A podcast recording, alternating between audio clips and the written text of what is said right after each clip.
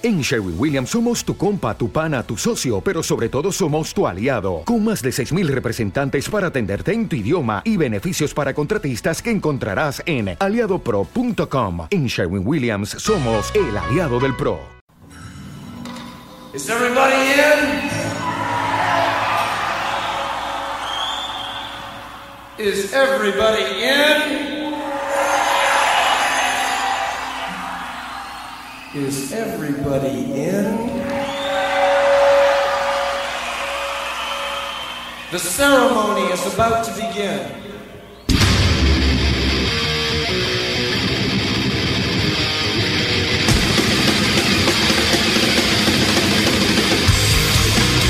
Welcome to the Mighty Metal Hour. ¿Qué tal, Metalheads? Bienvenidos a una nueva edición de Sobre la Dosis. Si quieres comunicarte con nosotros para sugerencias, peticiones, algún tipo de reseña, no dudes en escribirnos a nuestras cuentas en Instagram, arroba sobre la dosis o a mi cuenta personal verificada, arroba Jonathan Montenegro. En la edición y producción general de Sobre la Dosis, Carlos González y en la producción ejecutiva, Jonathan Montenegro. ¿Y quién les habla? Jonathan Monte Black. Welcome, welcome back. Esto es Sobre la Dosis. This is my three questions to Cristina Scabbia.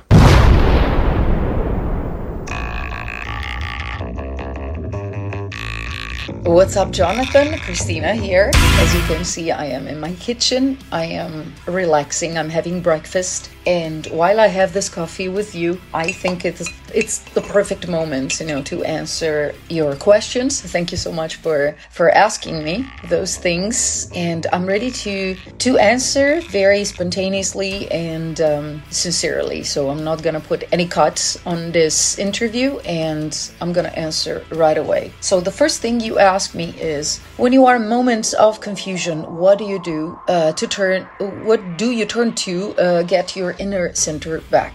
So I do something very simple. I try to take care of myself. I try to do all the things that make me happy um, at the same time. And most of all, I take my alone time. For me, it's really important. Maybe because I do a job that always put me in the center of uh, a lot of people, and I have many friends, which I love. Um, I have a big family, which I love. Don't get me wrong, but sometimes I really feel that I need to reconnect with myself. Whether it is to watch a movie, to spend a whole day for myself, pampering myself, maybe buying myself something good, going out to eat. I like to eat out alone very, very often. Some people find it strange. I love it because I love to just focus on myself, what I am ingesting, and even do a little bit of people watch. Why not? But stay in complete silence with myself. So, this is what is helping me when I feel I'm losing it a bit because I mean, I think it happens to, to everyone. Um, of course, being an artist makes me uh, smile more often online and put all the pretty stuff out there. But of course, as every other person existing in this world, I have some darkest moments and I have to deal with them. So, this is my way taking care of myself, alone time, good food, and maybe a little shopping for myself. That is usually my therapy before I start to focus on the problem and try to solve it. So, that's the first answer to the first question. The second question is Do you remember the first metal concert that impacted you before you were the vocalist of Lacuna Coil and then you had the opportunity to tour with that band? I would say, because before Lacuna Coil, to be honest, I haven't seen many metal gigs because I started to be uh, getting into metal in 93,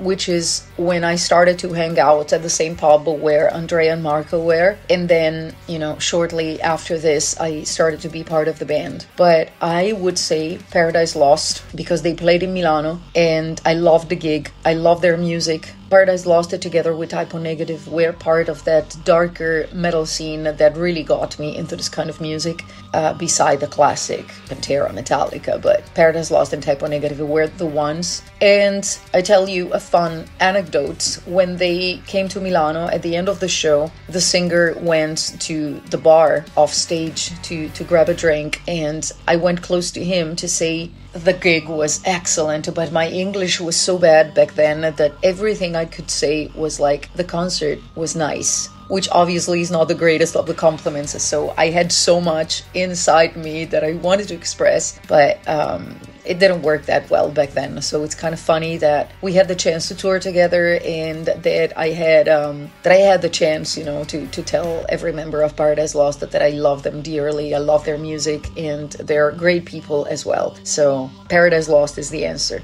Third question After so many years, do you feel that finally a female vocalist in metal has the respect or recognition of the fans and the industry, or is still a little further away? Well, that is a very complicated question because the answers can be different and separated. Do I feel that things changed? Absolutely yes. When I started, there were not so many bands with a female in the lineup. Metal was, was still a no no for females uh, because it was a very male dominated scene, which still is. But of course, there are many more bands with a female in the lineup, which makes me happy. Even though we are still seen differently, uh, I don't think that it will ever happen that uh, we're going to be to be seen equally. And partially, it is okay like this because we're different. I think that you know we are um, a sort of a different world. Uh, what I don't like about you know being a female in the in a metal uh, male dominated world is the fact that very often we are judged by our looks which i get it many guys get the same but for women it's kind of like let's say for guys if they have the look it's a plus for women, if they have the look, it's a plus in terms of media attention. It's a plus in terms of like, I don't know, people drooling with you, but it doesn't necessarily adds up to the potential you already have. And that is a shame because, I mean, people should not be judged by their looks. Uh, I understand that the look is the first thing that you you see, but it would be cool, you know, if it would be possible to go beyond that, especially in music, where the instrument you play, the voice you're pushing out of your body, and the feelings you're trying to convey with your music are the most important things. So, Jonathan, I hope that I answered. Um, nicely your questions. Thank you so much for this. I really like to do interviews. This is actually the very first time, but I really do appreciate. So thank you so much and uh, talk very soon. Música